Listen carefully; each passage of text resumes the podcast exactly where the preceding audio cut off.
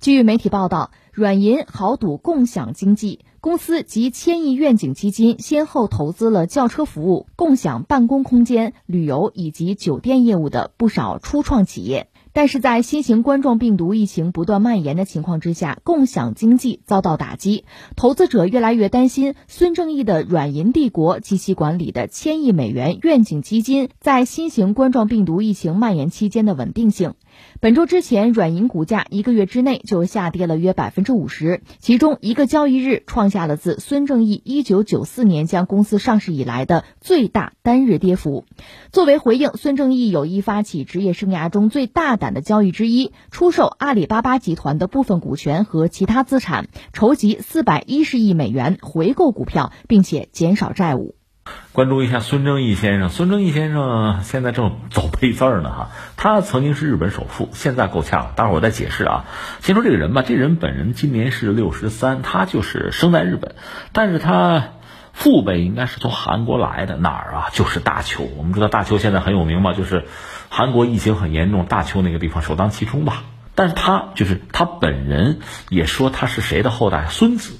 中国古代那个著名的军事家孙子，孙子兵法，孙子说是孙子的后代，他自己这么说吧。嗯，他也算是日本一个商业奇才吧，经营了自己很大的一个商业帝国。他那个软银就是呃软件银行集团吧，是在一九八一年他创建的，时间也不短了嘛。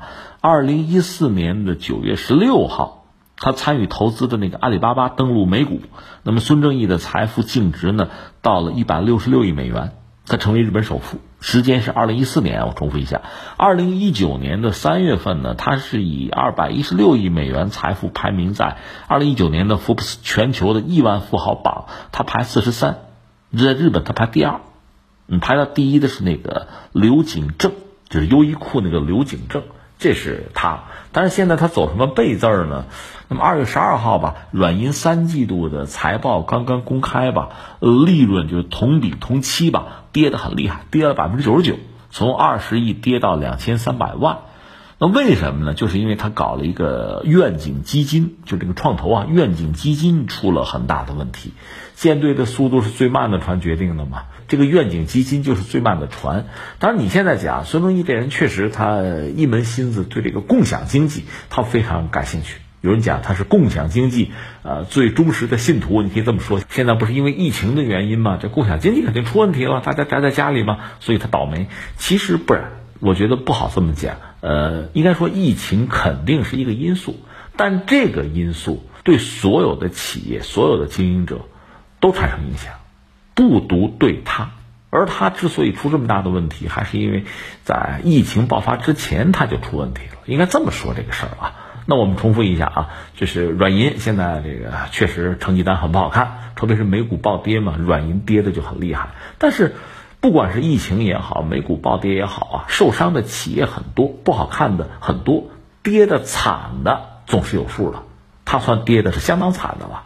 所以这个惨呢，除了疫情的原因，除了美股暴跌的原因，还有别的问题。这个问题我们讲就是它的这个创投啊，就是愿景基金出了问题。愿景基金在创投圈一度是巨无霸，他搞了三年了啊，但是现在看搞的不行，不行几个因素吧，一个是他投了可能十几个项目、十几个企业吧，投的就选的都有问题，而且他投一投他给钱给的还多，动辄就上亿，所以出问题就是大问题，这是一个。再就是实际上他管理有问题，他就这个愿景基金内部啊，就是不同的部门、不同的员工啊，彼此之间在内斗、在内耗。那这种内耗呢，实际上是极大的伤害了愿景基金本身，特别是在现在呃全球经济出现越来越大的不确定性的时候，你现在自己是内耗嘛，自顾不暇嘛，这个是前提。然后呢，遇到一些风吹草动，那就出大问题了。实际上应该这么来看这个事情。重复一下，他自己原来就有问题，一个是作为这个创投基金吧，在选择相应的项目和企业的时候，就有一些问题，而且投入相当之大。他愿景基金内部的争斗已经到了无以复加的地步，这个可能在创投圈早就有耳闻吧。然后再又赶上一个是美股暴跌，因为疫情嘛，疫情本身对共享经济也是一个巨大的杀伤。这一系列的问题，最后导致他软银都出了很大的问题。而且我们说他最近确实走背字儿嘛，他就孙正义本人，毕竟他还有钱嘛。呃，在日本疫情爆发之后，他说我我捐点儿，捐这个测试的试剂吧，就要捐这个东西。结果日本的网友一片骂声，就这个东西你别管，这是专业人士的事儿啊。他又不死心，说要不这个我不捐了，我捐口罩吧，捐口罩吧，捐口罩。结果很多人也是提出各种各样的这个。你真的假的？不有的可能是恶作剧啊！又对他提出这样那样的批评，搞得他里外不是人，这种感觉啊不好啊不爽。再加上他现在这个自己的企业出了一些问题，确实麻烦就比较大。那这个事儿摆在这儿，我们倒觉得他六十多岁作为一个企业家吧，一个是经风雨见世面，不会轻易的就认输退出江湖。我相信他还会找到他就克敌制胜的办法吧。呃，突出这个困局，啊，突出重围，应该说他会有这方面的这个斗志，也会有这方面的一些经验。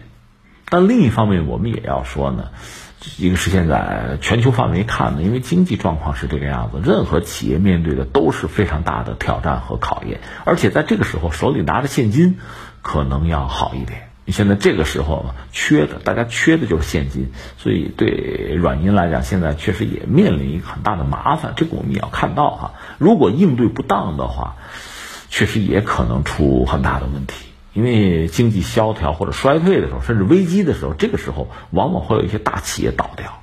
那就是说，在企业这个领域吧，新陈代谢往往在这个时候很残酷的啊会发生。那软银能不能坚持下来？孙正义能不能在这个就很？